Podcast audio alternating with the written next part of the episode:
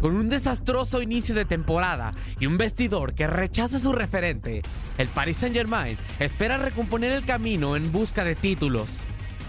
La catástrofe comenzó a gestarse desde hace ya varios años, cuando se rumoraba que Neymar dejaría la institución capitalina para regresar al Fútbol Club Barcelona. Y aunque no se han cumplido, los rumores cobran fuerza con cada mercado de fichajes que pasa. Con el panorama lleno de rumores que indicaban que el brasileño saldría en el actual mercado de fichajes, el PSG clasificó a los octavos de final de la UEFA Champions League, donde se enfrentaba a uno de los peores Manchester United de la historia. Una victoria en Old Trafford con un marcador de 2 a 0 dejaba un panorama muy fácil para que el cuadro de rojo y azul avanzara a los cuartos de final. Sin embargo, el United venció en el Parque de los Príncipes con un marcador final de 3 a 1, avanzando a la siguiente ronda y poniendo fin al sueño del club parisino de conseguir un trofeo que desde hace mucho tiempo les es esquivo. En Francia tampoco les fue como esperaba, aunque ganó la Ligue 1. El equipo dirigido por Thomas Tuchel perdió la final de la Copa de Francia contra el Stade Rennais. El conjunto rojinegro empató un 2 a 0 en contra para mandar el partido a los tiempos extra, ganar en penales y derrotar al gigante de Francia.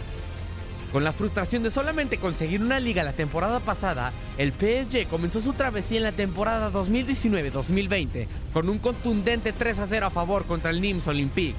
Sin embargo, la siguiente jornada los rojiazules se enfrentaron al que había sido su bestia negra la temporada pasada, el Stade Rennais.